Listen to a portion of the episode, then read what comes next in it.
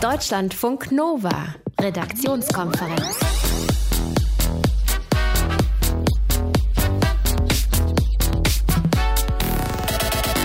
Guten Abend, ich bin Ralf Günther. Guten Abend, ich bin Caroline Bredendiek. Und das hier ist die große Ralf Günther und Caro Bredendiek Show. so könnten wir in die Sendung einstarten, tun wir aber nicht. Äh, wenn wir Russlands Präsident Wladimir Putin wären, dann würden wir etwas mehr Show machen. Er hat seine alljährliche Vier-Stunden-Show abgehalten und dann klingt das so. Wenn der Präsident Russlands in den Raum kommt. Äh, die Putin-Jahrespressekonferenz hat unser Reporter in Moskau besucht und er wollte auch selbst eine Frage stellen. Welche? Das gleich in 10 Minuten hier bei uns. Vorher, Caro, du bekommst noch eine Showtreppe. Ja. Wir verschenken Tickets für unser Konzert mit Nussoyo, äh, Superfood und den Brothers of Santa Claus. Die kommen nämlich alle am Sonntag bei uns auf der Bühne in Köln. Das gleich hier bei uns in ja, knapp 10 Minuten. Deutschlandfunk Nova. Vergesst die neuen Folgen von Der Preis ist heiß bei RTL Plus. Oder die große Maus-Show im ersten. Heute Vormittag war die große Putin-Show. 1600 Pressevertreter dürfen dem russischen Präsidenten vier Stunden lang Fragen stellen, wird alles live übertragen. Dem Zufall überlassen wird bei diesem Spektakel aber dann trotzdem nichts. Trotzdem versuchen viele Reporter und viele Journalisten nochmal extra auf sich aufmerksam zu machen und sie wedeln mit großen Plakaten. Unser Deutschlandfunk Nova-Reporter Tico Gries in Moskau wollte zum Beispiel ein großes Herz auf einen Umzugskarton malen und nach oben halten. Hallo Tico, und gemacht? Guten Abend.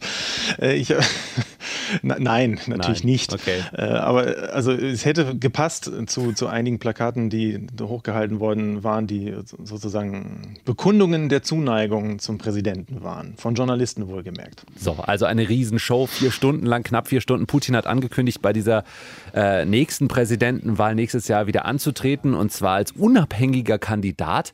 Ist das eine Überraschung? Immerhin muss Putin als unabhängiger Kandidat auch noch eine Unterschriftenliste vorher vorlegen, um antreten zu dürfen. Ja, das stimmt. Er muss 300.000 Unterschriften sammeln. Ich meine, das wird er nicht alles händisch selber machen, aber äh, dazu hat er seine Leute. Aber interessant ist, dass er sich eben sozusagen nicht als Parteikandidat verkaufen will im Wahlkampf, nicht als Kandidat der Kreml-Partei Jedinaya Rassia, einiges Russland.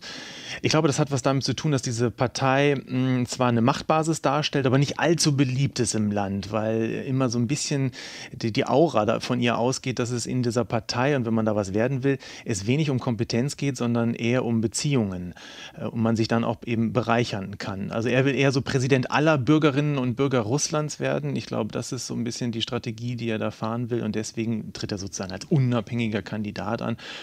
Naja, und heute hat er zwar nicht viel versprochen seinen Wählerinnen und Wählern, sondern ein bisschen was versprochen. Hören wir da vielleicht mal ganz kurz rein. Wissen Sie, ich habe schon oft erzählt, wie ich Russland gerne sehen würde. Es muss in die Zukunft gerichtet sein, es muss modern sein und die Einkommen der Bürger müssen steigen. Hm. Und da an der Stelle habe ich ja dann gedacht, ah, jetzt wird es richtig konkret, jetzt erfahren wir, was er vorhat mit Russland in den nächsten sechs Jahren, wenn er denn gewinnt. Äh, kam dann aber nichts mehr. Mhm. Okay, aber es ging stundenlang, alle durften Fragen stellen, es ging auch ums Privatleben äh, des Präsidenten, die eigene Politik hat er natürlich gelobt, unter anderem die Außenpolitik der USA und der Ukraine kritisiert. Was hast du Neues von ihm erfahren? Ja, diese Kritik zum Beispiel an den, an den USA und an der Ukraine, die ist bekannt im Wesentlichen. Das bezieht sich dann immer noch mal auf die jüngsten äh, Krisen und Ereignisse, also meinetwegen Nordkorea-Krise. Äh, da hätten die USA maßgeblich zur Eskalation äh, dieser Krise beigetragen. Die Ukraine sei nach wie vor ein Hort der Instabilität äh, und das Minsk II, also dieses Friedensabkommen, das den Krieg im Osten der Ukraine beenden soll, nicht vorankommt, liege nun wirklich nicht an Moskau, sagt Putin, sondern an der Regierung in Kiew. Interessant fand ich einen Nebensatz, das ähm, äh, fand, ich, fand ich wirklich, möchte ich gerne erwähnen. Er hat gesagt, Ukrainer und Russen seien ja ein Volk. Äh, er leitete das geschichtlich her, war so ein kleiner Exkurs, äh, so über die letzten tausend Jahre ungefähr. Das kann man in Russland in so einem Saal unwidersprochen dann sagen, aber sowas lässt in Kiew dann die Alarmglocken wieder läuten, denn das kann dazu führen oder man kann solche Thesen dazu benutzen, die Unabhängigkeit der Ukraine in, in Frage stellen. Interessant fand ich die Frage, die auch kam, kamen auch kritische Fragen durchaus. Ähm, warum darf Alexei Nawalny, einer der ähm, wichtigsten Oppositionellen, auch einer der organisiertesten, warum darf der nicht antreten? Darauf hat er eine Antwort gegeben, die indirekt, also er hat es ein bisschen so, hinten durch die, wie sagt man, durch die Blume, durch die, durchs, durch die, ins Auge, ne? Mhm. So hat er es gesagt. Ähm, also im Wesentlichen will er keine Instabilität in Russland, nicht so wie in der Ukraine, das war immer sein, sein schreckhafter Vergleich. Also er fürchtet, dass wenn man Nawalny freie Bahn lassen würde, dann äh, würde der Straßen und Plätze füllen und womöglich einen Umsturz herbeiführen. Das war diesmal so deutlich wie noch nie. Aber eine Oppositionspolitikerin war auch im Raum, weil sie nämlich auch TV TV-Moderatorin ist, Xenia Sobczak, über die haben wir schon mal gesprochen, wir beide. Ähm, sie konnte kritische Fragen stellen? Ja, sie äh, hat eine kritische, also jeder hat so ein, zwei, zwei Fragen äh, gestellt. In der Tat, ähm, sie hat unter anderem gefragt, was hat sie denn nochmal gefragt? Oh mein Gott, äh, sie hat. Ich glaube, warum sich, er keine genau, Opposition hat, zulässt. Richtig, richtig. Jetzt klingelt es auch gerade bei mir wieder richtig. Genau das hat sie auch gefragt. Sie hat sich äh, auch auf den Alexei, den Nawalny, den ich gerade schon erwähnt hat, hat sie sich bezogen. Und dann fand ich interessant, da gibt es so, eine kleine, so eine kleine Trickkiste, wie man sowas auch wegmoderieren kann. Hm. Neben Putin saß noch sein Pressesprecher Dmitri Peskov, ähm, der dann sozusagen gleich beherzt eingriff äh, und äh, einfach nochmal eine ganz andere, eine ganz andere Fragenstellerin rannahm von einem staatlichen Medium, die dann auch eine Frage stellt. Und da war das schon so ein bisschen verdünnt verdünnt. Und in der Antwort ist Putin dann vorzugsweise auf diese Frage der anderen Fragestellerin eingegangen, hat aber sozusagen es unterlassen, auf Xenia Sobczak direkt zu antworten. Also das fällt natürlich irgendwie schon auf, aber wichtig ist eben, dass man am Ende kein Zitat und kein O-Ton hat, dass der sich äh, das, also der O-Ton, der sich direkt eben auf Xenia Sobczak beziehen mhm. würde. Äh, du durftest keine Frage stellen, du hast es versucht, aber was hättest du denn gefragt, wenn du dran gekommen wärst? Ich hätte entweder das gefragt, was der Taxifahrer heute Morgen mir mit auf den Weg gegeben hat. Äh, der hat nämlich gesagt, wir leben hier in Russland, ja, so schlecht nicht, aber wann leben wir so wie in Deutschland? Ja. Weiß ich nicht genau, ob ich das gemacht hätte. Äh, nein, vielleicht hätte ich mich auf äh, jüngere Ereignisse bezogen. Ähm, wir haben die Diskussion um Doping, um, um die Olympischen Spiele, um, um die FIFA. Und Vitali Mutko ist Vizepremier hier in Russland. Der ist für die Organisation der Fußballweltmeisterschaft im nächsten Jahr zuständig. Und der ist in der vergangenen Woche vom IOC lebenslang für alle Besuche von Olympischen Spielen gesperrt worden, weil er eine Verantwortung für das russische Dopingsystem trage. Dieser Mann ist immer noch in Amt und Würden und verdient staatliches Geld. Meine Frage wäre gewesen, warum das immer noch so ist. Dazu bin ich leider nicht gekommen. Ich saß wirklich weit außerhalb und äh, da konnte ich den Arm recken, wie ich wollte. 1600 Journalisten, da fällt ein einzelner Arm des Deutschlandfunk-Korrespondenten hm. nicht so richtig auf. Selbst wenn es der ist von Tilko Gries. Live aus Moskau über die große Putin-Show. Vier Stunden Live-Befragung des Präsidenten im TV. Deutschlandfunk Nova. Redaktionskonferenz. Caro, schlimmster Schmerz, den du je erlebt hast? Ähm, ich finde tatsächlich, Ohrenschmerzen sind, die gehören verboten. Aua. Das ist so krass. Bei mir, kleiner C an der Ecke hängen geblieben, mm. bricht ab mm. und steht zur Seite weg. Mm. Passiert? Unfassbarer Schmerz.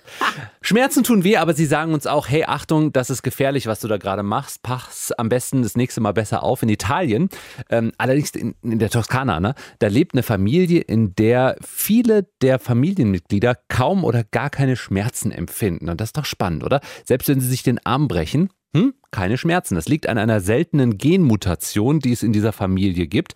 Und Forscher aus England haben jetzt herausgefunden, welches Gen dahinter steckt. Und diese Entdeckung könnte bald vielleicht auch vielen anderen Menschen helfen. Johannes Döbbelt. Familie Marsili aus Siena in Italien ist einzigartig. Denn einige der Marsilis, unter anderem Oma, Mutter, Tante, Sohn und Tochter, sind fast schmerzfrei. Sie spüren kaum Schmerzen. Ihre Geschichte erzählen sie in einer BBC-Dokumentation. I fell off an escalator and hurt myself. I went to the doctor and she said, You haven't broken anything this time, but you have broken your ankle twice before. So I had broken my ankle twice and never noticed it. Das ist die Oma, Maria Massili. Schmerzen hat sie zum letzten Mal im Jahr 1979 gespürt, sagt sie. Da wurde ihr allerdings auch die Gebärmutter entfernt. Bei Stürzen, Knochenbrüchen oder Schnittwunden spürt sie höchstens für ein paar Sekunden einen kleinen Reiz, aber keinen richtigen Schmerz. Bei Marias Tochter und ihrer Enkelin ist das ganz ähnlich. I can swim in the sea at any time of the year. Even when the water is really cold, at around 10, 11 degrees, I am able to get into the water and swim for two, three, five minutes. Io non mi sono mai accorta di essere diversa dagli altri. I never noticed I was different from anyone else. But when I go to the seaside, everyone runs on the sand because it is hot. But I can walk on it normally. Bislang haben die Massilis zum Glück keine bleibenden Schäden davon getragen. Wenn sie mal stürzen, sich feste stoßen oder sonstige kleine Unfälle haben, gehen sie zur Sicherheit zum Arzt und lassen sich durchchecken. Verantwortlich für ihre geringe Schmerzempfindlichkeit ist ein extrem seltener Gendefekt, der in dieser Form bislang nur bei den Massilis beobachtet wurde. Deshalb heißt der Defekt jetzt auch so wie die Familie, das Massili-Syndrom. My name is uh, John Wood and I'm a professor of molecular neurobiology in London at University College. John Wood und sein Team haben das Gen entdeckt, das bei der italienischen Familie für die beinahe völlige Schmerzfreiheit sorgt. Der Neurobiologe hat die Massilis selbst in der Toskana besucht und Blutproben der Familienmitglieder entnommen. Zurück in London haben er und sein Kollege James Cox mehrere Jahre geforscht, um das mutierte Gen in der DNA zu finden. And eventually he found a mutation that looked as though it was quite likely to be a good candidate. Bisher fehlte den Forschern aus London aber noch der Beweis. Um sicherzugehen, dass sie auch wirklich das richtige Gen ausgemacht haben, haben John Wood und James Cox eine Studie mit Mäusen durchgeführt. Sie haben die Mäuse sozusagen zu tierischen Marsilis gemacht. Sie haben bei ihnen das entsprechende Gen so manipuliert, dass es dem Anti-Schmerz-Gen der Marsilis ähnlich ist. Mausgene sind den menschlichen Genen sehr ähnlich. Mein Kollege hat in der Studie deshalb die Gene einer Maus verändert. Danach war die Maus ebenfalls weniger schmerzempfindlich. Wie dieses Gen das genau macht, dass Familie Massili aus Italien und die genmanipulierten Mäuse im Versuch kaum noch Schmerzen empfinden, wissen die Wissenschaftler noch nicht. Aber sie glauben, dass von ihrer Entdeckung langfristig auch viele andere Menschen profitieren könnten. Zum Beispiel Menschen, die unter chronischen Schmerzen leiden. Chronische Kopf-, Rücken- oder Gelenkschmerzen zum Beispiel. Zum Teil gibt es dagegen zwar Medikamente, die die Symptome lindern, aber die bringen meist auch Nebenwirkungen mit sich, die wiederum neue Schmerzen auslösen können. Wenn ein chronisch Kranker jetzt aber, wie die Maus im Versuch, das Massili-Gen in sich tragen würde, wären seine ständigen Schmerzen vielleicht für immer verschwunden. In den letzten Jahren wurde viel an der sogenannten Gentherapie geforscht. Dabei wird die DNA chronisch kranker Menschen verändert, indem man sie mit bestimmten Viren infiziert. Die Viren verändern die DNA, sind aber für den Menschen ungefährlich. Non-pathogenic viruses, viruses that don't hurt you. Die Forschung an diesen Gentherapien hat in den vergangenen Jahren zum Teil große Erfolge gefeiert. Schwerkranke Menschen, die kaum noch Hoffnung auf Heilung hatten, wurden durch die manipulierten Gene geheilt. Nach anderen Gentherapien gab es allerdings auch schwere Komplikationen und die Patienten sind gestorben. Bis das Ganze nicht nur in der Forschung, sondern auch in der Praxis zugelassen wird, haben Wissenschaftler wie John Wood noch viel zu tun. Es wird noch lange dauern, bis diese Therapien etabliert sind. Aber wir denken, dass sich dieser Ansatz in Zukunft bei chronisch Kranken auszahlen könnte, dank der Informationen, die wir von der Massili-Familie bekommen haben. Die Massilis aus Siena haben gern geholfen, sagen sie in der BBC-Doku. Und sie sind dankbar, dass die neu entdeckte Genmutation jetzt ihren Namen trägt. The fact we know that it is a gene which modifies our DNA is an exceptional discovery. And the fact that it is called the Marsili, thank you. Es ist der Mega-Deal, ich glaube, man kann sagen, des Jahres. Der Disney-Konzern hat heute ein anderes Medienunternehmen geschluckt und zwar große Teile von 21st Century Fox. Das ist das Unternehmen hinter Filmen wie Avatar oder X-Men oder Serien wie die Simpsons. Umgerechnet 44,4 Milliarden Euro hat Disney dafür hingeblättert. Caro, warum hat Disney das gemacht? Das ist vor allem eine Kampfansage an Streamingdienste wie Amazon und Netflix, weil, äh, wie auch bei uns, hat sich in den USA die Fernsehlandschaft und die ganzen Gewohnheiten da ziemlich krass verändert. Äh, deshalb will Disney unabhängiger werden vom klassischen Fernsehgeschäft. Und äh, zu 21st Century Fox gehört auch der Streamingdienst Hulu, den gibt es nur in den USA. Und Disney ist eben scharf auf das Know-how, das sagt Disney-Chef Robert Iger. Die Verbraucher schauen viel mehr Inhalte als jemals zuvor. Die Qualität ist genauso wichtig wie der Zugang. Er muss benutzerfreundlich und leicht zu erreichen sein. Hm, aber ich meine, dass Disney doch auch selber einen Streamingdienst noch starten will, oder? Ja, äh, genau, der soll 2019 kommen und den kann Disney dann auch mit einer Menge Content füllen. Mit äh, Disney-Filmen, das ist klar, aber auch mit Sachen von Pixar, von Marvel und von Lucas, also die Star Wars-Sachen. Das gehört alles zum riesigen Disney-Imperium. Und das wird jetzt immer, immer riesiger. Disney hat fast komplett 21st Century Fox gekauft, den Medienkonzern. Aber ganz interessant an der Stelle noch Fox News, also dieser konservative Fernsehsender Fernsehsender, von dem Donald Trump so begeistert ist, mit Hannity und so, diesen ganzen eigenartigen Moderatoren, die sind bei diesem Deal nicht dabei. Die hat Disney ausgeschlagen. Na gut. Übrigens kann man Hulu auch in Deutschland gucken, aber nur über Umwege, wenn man da so, du weißt schon. Ja. Deutschlandfunk Nova. Redaktionskonferenz. Am Donnerstagabend, an dem eine Entscheidung aussteht. Alle Webseiten laden ja im Prinzip gleich schnell. Das wissen wir. Der Stream ist überall vernünftig. Mails und Messages sind äh, bei allen Anbietern in der gleichen Geschwindigkeit da. Noch, das ist die äh, netzneutrale Welt. Vor zwei Jahren, da wurde unter Obama in den USA eine ganz strikte Umsetzung der Regeln zur Netzneutralität beschlossen. Und jetzt haben die Republikaner die Uhr wieder zurückgedreht oder sie wollen es machen. Die amerikanische Telekommunikationsaufsicht FCC will striktere Regeln zur Gleichbehandlung von Daten im Internet aufweichen. Das heißt, Anbieter im Netz, die vielleicht extra dafür bezahlen, die könnten ihre Daten dann schneller an uns schicken und haben somit Vorteile. Mark Hoffmann in Washington, äh, was genau will die FCC da beschließen?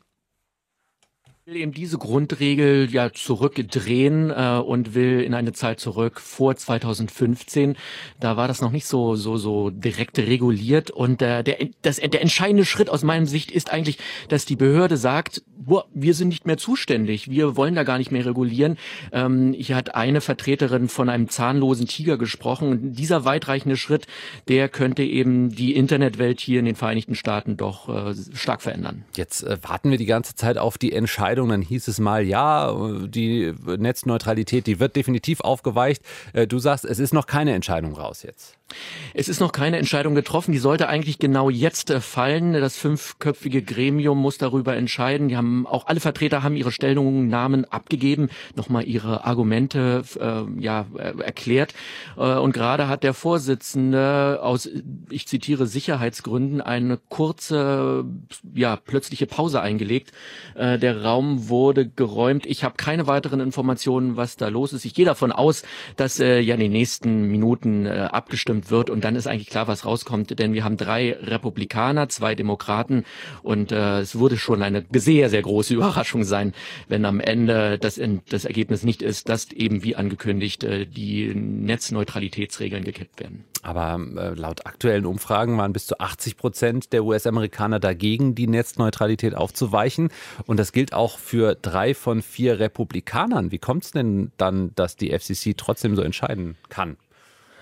Ja, weil eben die entscheidenden Leute in diesem fünfköpfigen Gremium, äh, die Mehrheit äh, am Ende sagt, die Regeln oder behauptet, die, die Regeln würden die Netzwirtschaft zu sehr belasten. Das Kernargument ist hier, ähm, dass diese Regulierung eben ein, ja, ein, ein, ein Hemmnis ist und zeigen immer wieder auf vor allen Dingen ländliche Gegenden hier in den Vereinigten Staaten und sagen, schaut her, wenn die Regeln so, so, so, so, so hart sind, dann ist keiner bereit, äh, zum Beispiel in neue Netze zu investieren für mehr mehr Breitband und am Ende wird es die schöne ja, weitreichende Internetwelt, die wir heute so kennen, wird es gar nicht geben. Da wurden, wurden Vergleiche gezogen. Vor zehn Jahren war noch überhaupt nicht äh, an Netflix und Co. zu denken. Und heute haben wir super schnelle Datenhighways. Und das ist eben nur möglich gewesen, weil eine unregulierte, freie Internetwirtschaft eben investieren konnte. Das ist das Argument der einen Seite.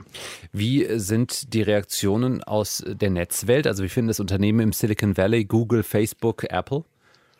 Oh, seit Wochen wird da schon Front gemacht und äh, laut gestöhnt.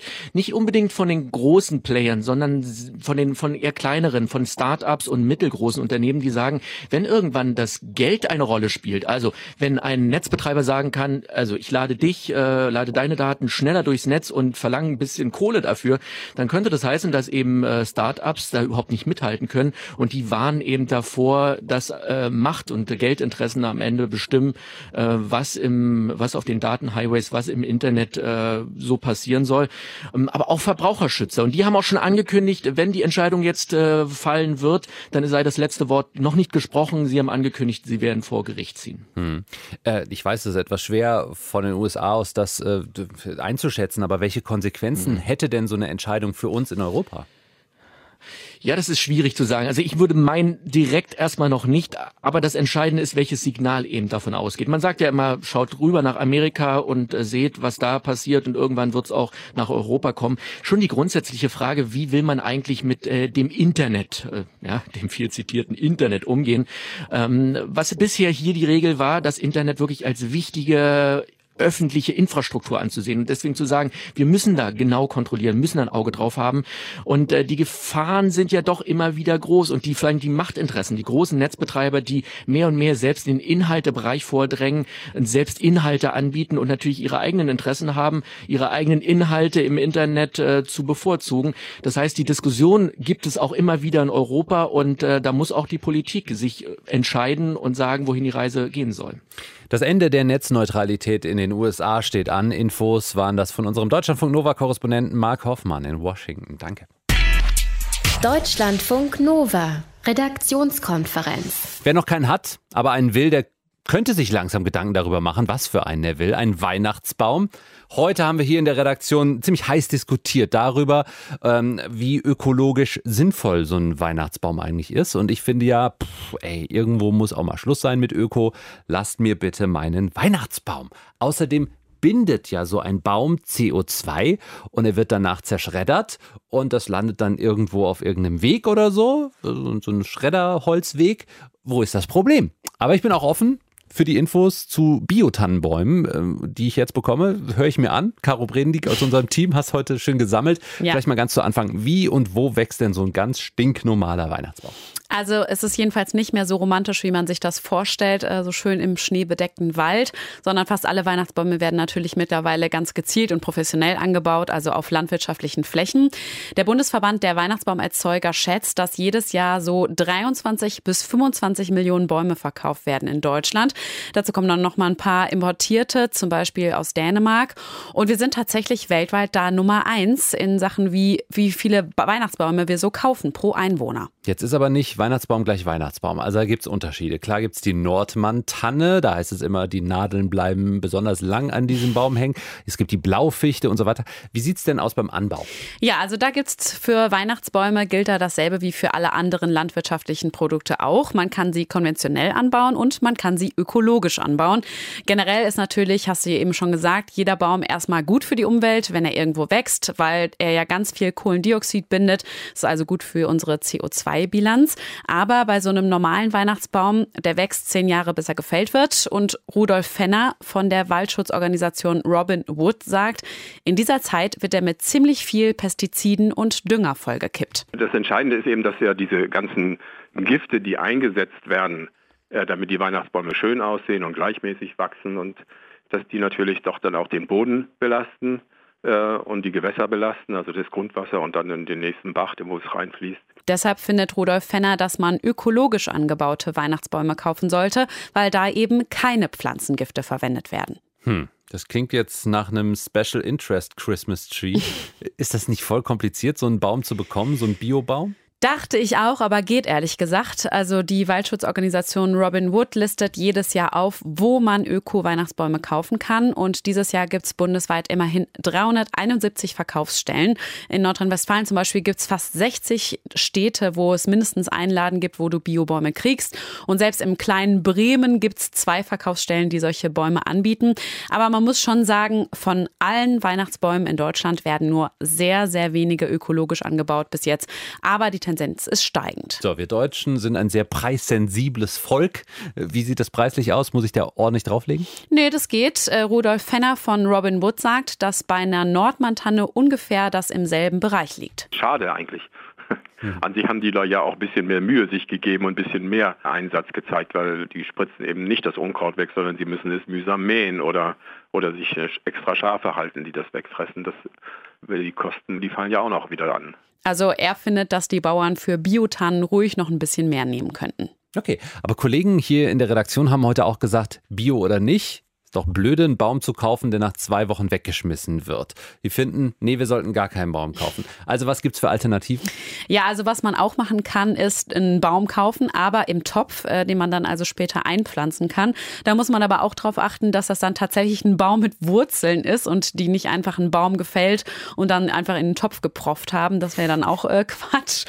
Oder du findest, verzichtest tatsächlich ganz auf den richtigen Baum und bastelst dir einen Baumersatz. Ähm, also ich allein habe mich heute mal durch Instagram durchgescrollt und es gab ungefähr eine Trilliarde an Möglichkeiten aus Holz, aus einzelnen Zweigen, mit Kugeln, dann noch Kerzen oder eine Lichterkette dazu. Das sah teilweise wirklich richtig, richtig geil aus, muss ich sagen. Weihnachtsbaum ist nicht gleich Weihnachtsbaum. Das weiß ich jetzt. Und äh, wer ein Händchen für Deko hat, der kann sogar komplett drauf verzichten. Die Liste mit den Verkaufsstellen von Bio-Weihnachtsbäumen, die haben wir euch verlinkt auf deutschlandfunknova.de und weißt du was? Ja. Äh, ich habe vorhin meiner Freundin geschrieben, die hat gesagt, wie, wieso? Wir kaufen doch definitiv einen Bio-Weihnachtsbaum. Wusste ich gar nicht. Okay, dann kaufen wir wohl. Was die Frau sagt. Deutschlandfunk Nova. Redaktionskonferenz. Frage.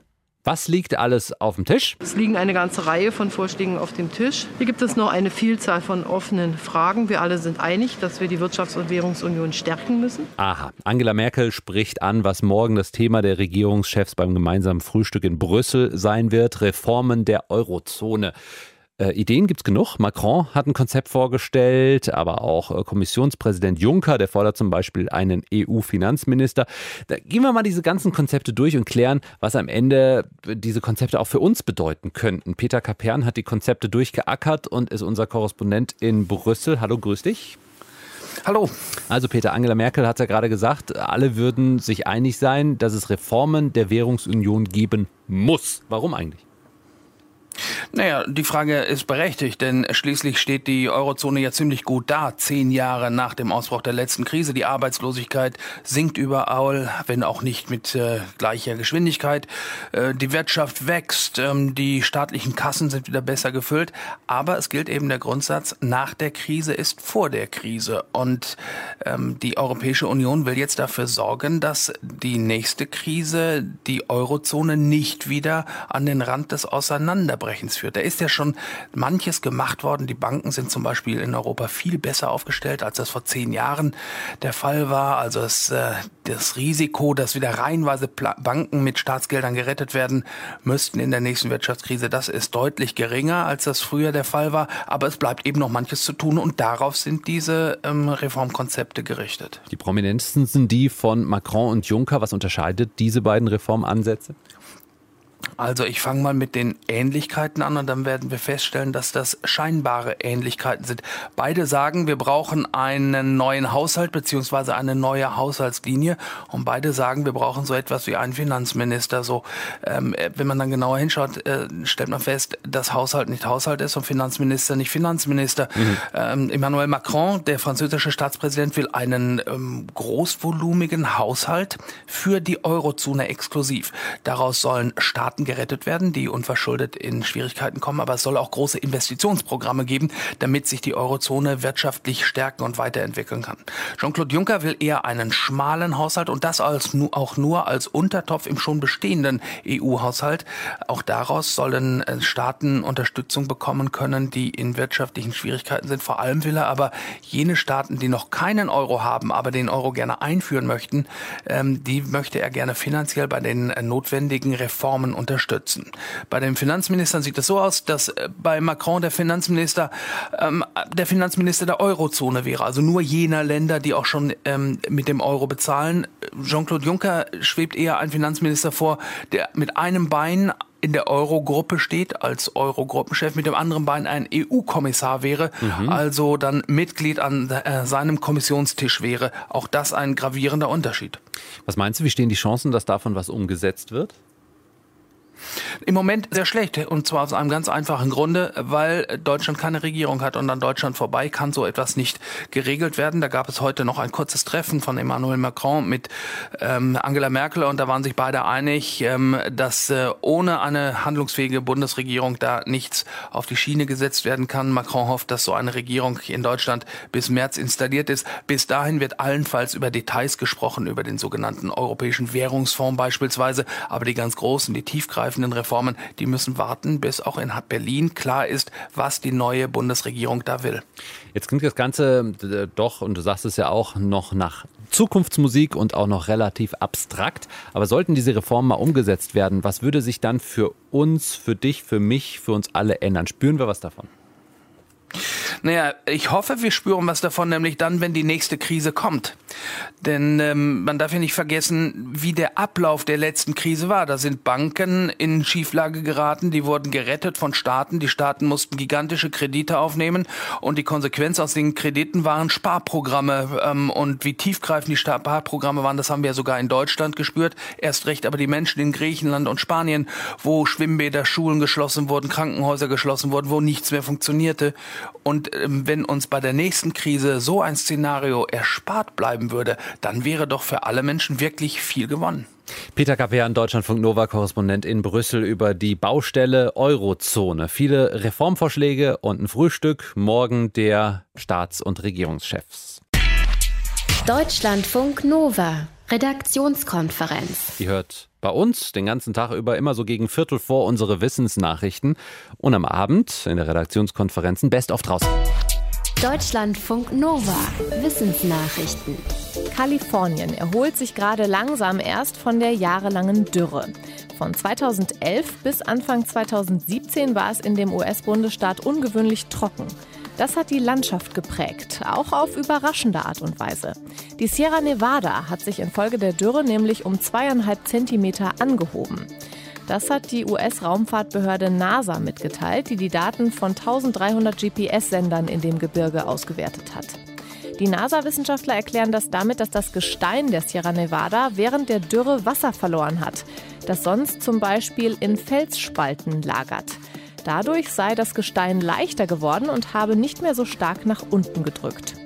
Seit 2015 habe das Gebirge aber wieder Wasser aufgenommen und sei schon wieder um die Hälfte, also einen guten Zentimeter, nach unten gesackt.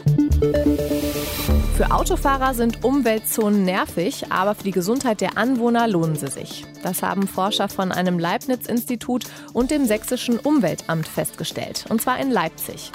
Leipzig hatte 2011 die Umweltzone eingeführt auf einer relativ großen Fläche. Seitdem sind dort nur noch Fahrzeuge mit grüner Plakette erlaubt. Die Forscher haben seitdem regelmäßig die Feinstaubwerte gemessen an 13 Stellen. Es gab an den Stellen zwar noch fast genauso viel Feinstaub wie an Stellen außerhalb der Umweltzone, allerdings waren deutlich weniger Ruß- und ultrakleine Feinstaubpartikel in der Luft. Die sind besonders gesundheitsschädlich. Die Rußpartikel sanken um 60 Prozent, die ultrakleinen Feinstaubpartikel um 70 Prozent. Für die Forscher ist das der Beweis, dass Umweltzonen die Anwohner vor Gesundheitsrisiken schützen. Ein großes Problem sind allerdings Dieselautos. Von denen gibt es mittlerweile mehr und die stoßen auch mit grüner Plakette schädliche Stickoxide aus. Da hilft auch eine Umweltzone nichts. Jetzt schauen wir mal bei den anderen ins Wohnzimmer. Ein Statistikportal und ein Shopping-Sender haben die Deutschen gefragt, wie sie Weihnachten feiern. Erstmal gucken wir, was auf die Teller kommt. Mehr als 40 Prozent der Befragten essen Kartoffelsalat und Würstchen. Bei jedem Dritten kommt eine Gans oder eine Ente auf den Tisch. Und jeder Fünfte isst Raclette. Jetzt zum Baum. Die Hälfte der Befragten steht auf Rottöne. Mehr als 40 Prozent finden Gold besser. 60 Prozent feiern mit ihrem Partner, 44 Prozent mit ihren Kindern und 35 Prozent mit den Eltern.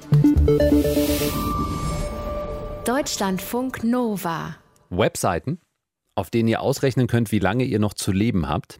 gibt ja schon lange. Ne? In den USA arbeiten jetzt allerdings Firmen tatsächlich schon mit einem Algorithmus, der voraussagt, wie lange ein Patient noch zu leben hat. Jemand, der vielleicht todkrank ist. Ob es sich überhaupt noch lohnt, teuer zu behandeln mit Chemo, mit Bestrahlung, mit einer teuren OP zum Beispiel. Oder positiv formuliert. Letztendlich bedeutet Aspire Health ja nichts anderes als die Berechnung der Hoffnung. Und äh, früher hat man die Hoffnung delegiert in den Glauben, in die Religion, an einen Gott und heute delegiert man das eher an Algorithmus. Naja, eine knallharte Rechnung ist es, ohne Gefühle, ohne menschliche ärztliche Expertise, sondern einfach erstmal nur ein Computer. Tina Soliman hat für die Sendung Panorama im ersten damit äh, sich auseinandergesetzt. Tina, äh, wie funktioniert dieser Algorithmus und was genau berechnet er? Also, er äh, entscheidet mit Hilfe von Diagnosen und Arztberichten, ob sich eine Behandlung lohnt oder eben nicht mehr lohnt am Ende des Lebens. Wie er genau funktioniert, das ist genau das Problem. Man weiß es nicht, da dieser Algorithmus von einem Unternehmen hergestellt wird. Also, das sind Programmierer, die für dieses Unternehmen arbeiten, das wiederum von Google finanziert wird. Und dieser Algorithmus wird nicht offengelegt. Es gibt also keine Transparenz und das ist genau das Problem. Wenn wir nicht wissen, wie der Algorithmus, also wie dieses Rechenmodell zu seinem Ergebnis kommt, dann ähm, ist es natürlich sehr schwer, sich darauf zu verlassen und zu sagen, ja, dann folge ich dem Rat des Algorithmus. Bei einem Arzt könnte ich ja fragen, ja, wie kommen Sie denn dazu zu sagen, dass diese oder jene Chemotherapie nicht mehr hilft? Werden in den USA tatsächlich Entscheidungen über medizinische Einsätze schon mit diesem Algorithmus berechnet? Das ist schwer zu sagen, aber ich weiß, dass in den USA die Algorithmen beispielsweise äh, in der Medizin eingesetzt werden, auch an den Krankenhäusern. Das ist ja hier genauso, dass Algorithmen darüber entscheiden, ob Lehrer gefeuert werden von Schulen oder eben nicht. Also die Algorithmusgläubigkeit in den USA ist sehr groß. Es gibt dafür auch einen eigenen Begriff, der heißt Mathwashing, weil ja Algorithmen vermeintlich objektiv sind. Das ist natürlich Quatsch, weil Algorithmen sind Menschenwerk, die sind geschrieben worden von Programmierern und da fließt auch das Gedankengut der Programmierer Programmierer rein.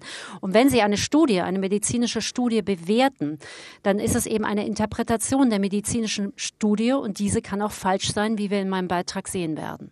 Wie sieht das in Deutschland aus? Nutzen wir auch solche Technologien? Ja, längst. Also in den Krankenhäusern werden längst diese Algorithmen eingesetzt. Ich habe mit verschiedenen Klinikleitern gesprochen.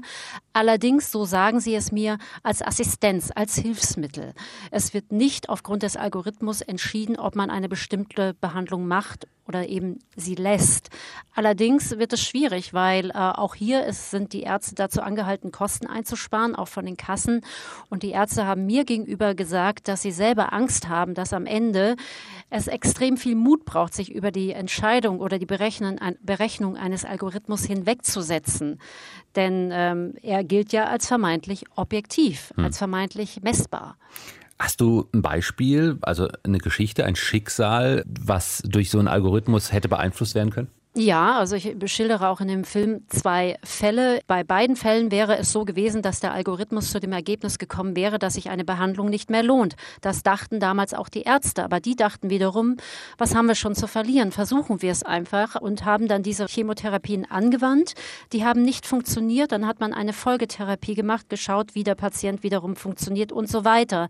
Also man hat jeweils die Therapie dem Patienten angepasst. Bei einer Algorithmusberechnung wäre das nicht möglich. Der kann nicht in die Zukunft schauen, der Algorithmus. Das kann ein Arzt auch nicht, aber er kann sich immer wieder dem Patienten anpassen. Und der Algorithmus hätte gesagt, nein, wir haben im Moment nur diese Therapien und in der Regel ist es so, dass es nicht funktioniert. Also der Algorithmus kann in der Regel sagen, was nicht funktioniert, aber der Einzelfall kann niemals beschrieben werden. Soziologen und Computerethiker, die sind von diesen Entwicklungen nicht gerade begeistert. Was ist deren Sorge? Deren Sorge ist, dass wir alles nur noch berechnen, dass der Mensch äh, von Computern bestimmt wird, von Maschinen bestimmt wird, dass niemand mehr vor allen Dingen die Verantwortung trägt. Denn wer sollte die Verantwortung tragen, wenn ein Algorithmus entscheidet darüber, ob es eine Therapie gibt oder nicht, wenn das schief geht? Also wenn der Patient stirbt und ich hätte sterben müssen, wie meine beiden Patienten in dem Film, wer würde die Verantwortung tragen? Das Unternehmen, der Programmierer, der Arzt, der sich danach gerichtet hat? Das ist eine wichtige Frage. Also wer trägt die Verantwortung beim Einsatz solcher Systeme und welche Rolle spielt der Mensch? Wie autonom sind wir noch? Autonomie unterscheidet den Menschen von der Maschine, von den Tieren. Und wenn wir nicht mehr selber entscheiden können, was wir wollen und was wir nicht wollen, ob der Patient vielleicht in einer Verfassung ist, dass er noch Mut und Hoffnung hat und wir deswegen diese Therapie ihm angedeihen lassen oder eben nicht, das sind wichtige Entscheidungen, die können nur zwischenmenschlich getroffen werden. Es gibt aber ja jetzt nur zwei Möglichkeiten. Entweder die Politik sagt, wir schieben dem Ganzen einen Riegel vor und verbieten solche Algorithmen, oder sie werden weiterentwickelt. Welche Zukunft siehst du für die Technik? Werden sie weiterentwickelt? Ich bin mir sicher, dass sie weiterentwickelt werden. Wichtig wäre, Transparenz zu schaffen. Wenn ich weiß, wie ein Algorithmus zu seinem Ergebnis kommt, dann kann ich ihn ja eventuell einsetzen und dann aber auch wiederum sagen, okay, das überzeugt mich nicht. Solange Algorithmen eingesetzt werden im Gesundheitsbereich, wo es wirklich um Leben und Tod geht, sollte man diese Algorithmen, so sie denn nicht transparent sind, verbieten. Tina Soliman. Deutschlandfunk Nova. Redaktionskonferenz. Es gibt momentan gefühlt kaum Fotos von Premierministerin Theresa May, auf denen sie nicht irgendwie eingeschüchtert oder gedemütigt oder ermüdet wirkt. Hier ist Deutschlandfunk Nova. Und gestern war wieder ein schrecklicher Tag für Theresa May. Sie wurde vom britischen Parlament vorgeführt. Sie hat eine wichtige Abstimmung verloren. Denn auch ihre eigenen Leute haben anders gestimmt, als sie sich das erhofft hat. Das Parlament hat nämlich jetzt ein Vetorecht bei der Brexit-Entscheidung. Das bedeutet, es kann irgendwie natürlich auch jetzt schon während der EU-Brexit-Verhandlungen Einfluss nehmen, indem es sagt, hey, also wenn du dies und das und dies und jenes machst, dann verhindern wir am Ende den Brexit. Also haben sie jetzt schon mehr Macht. Es lief nie so wirklich gut für Theresa May als äh, Premierministerin, aber momentan läuft es besonders schlecht. Jeremy, Jeremy Cliff ist äh, Korrespondent für den Economist äh, und zwar in Berlin. Hallo Jeremy. Hallo. Bei all dem Hin und Her, ist Theresa May eigentlich noch die richtige, um den Brexit durchzusetzen? Ich glaube, dass äh, mit der Rebellion im Parlament gestern Abend haben wir gesehen, wie schwach die Premierministerin jetzt ist. Ähm, wie fragmentiert ihre eigene Partei ist, ähm, was das Thema Brexit angeht, äh, und wie, wie leicht es ist, für die eigene Abgeordnete die Premierministerin zu äh, demütigen.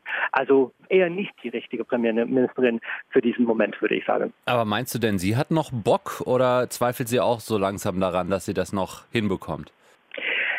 sie hat noch Bock. Ähm, also sie hatte die Möglichkeit, nach der Wahl zurückzutreten, aber das hat sie nicht gemacht. Äh, ich glaube, sie hat ein sehr starkes Gefühl der Verpflichtung, ähm, des nationalen Interesses. Also ich glaube, sie, sie bleibt an der Spitze, solange sie politisch, das politisch möglich ist. Die Frage ist, wie lange es, äh, wird das eigentlich dauern? Äh, es gab äh, Beweise in den letzten Wochen, dass die Premierministerin ein bisschen stärker als zuvor war. Ähm, der Haushalt zum Beispiel ähm, war sehr erfolgreich. Ähm, äh, in den Umfragen äh, gewinnt äh, ihre konservative Partei ein bisschen an Unterstützung. Jetzt aber nach dieser äh, sehr schweren Demutigung im Unterhaus sieht das fragwürdiger aus. Du warst ja auch immer und bist weiterhin gegen den Brexit. Sag nochmal warum.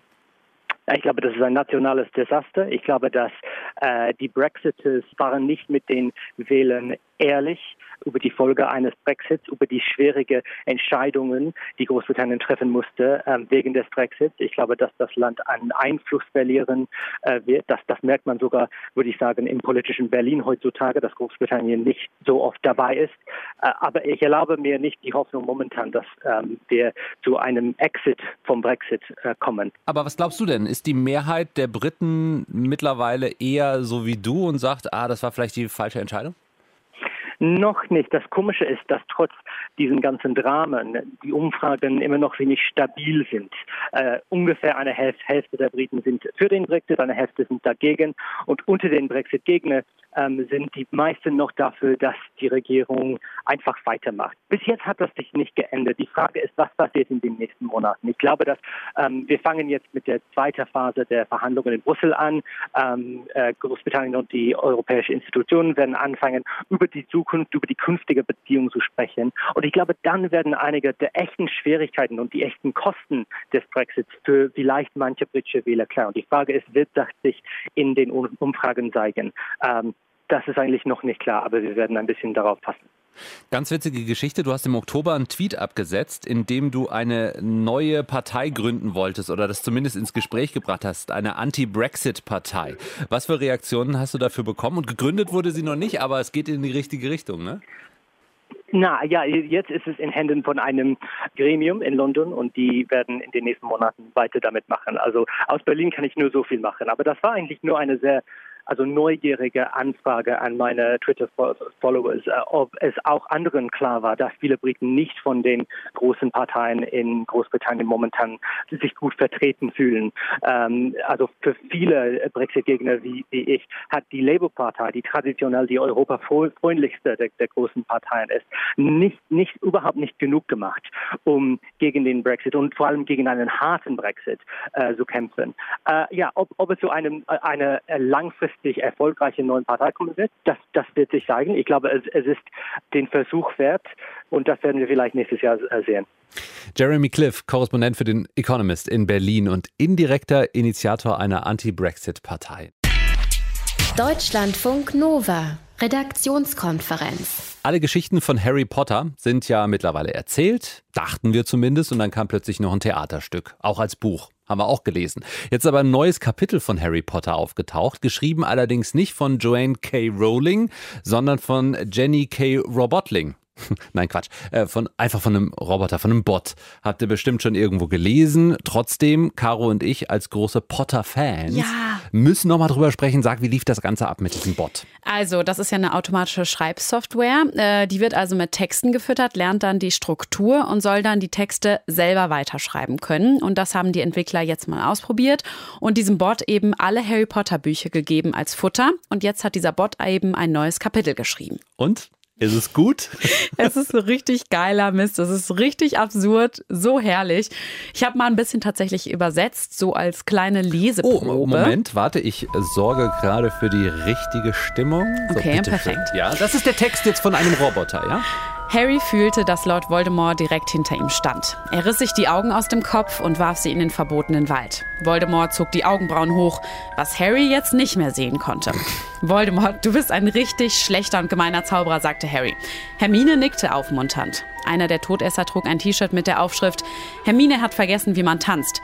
Deshalb tunkte Hermine sein Gesicht in Matsche.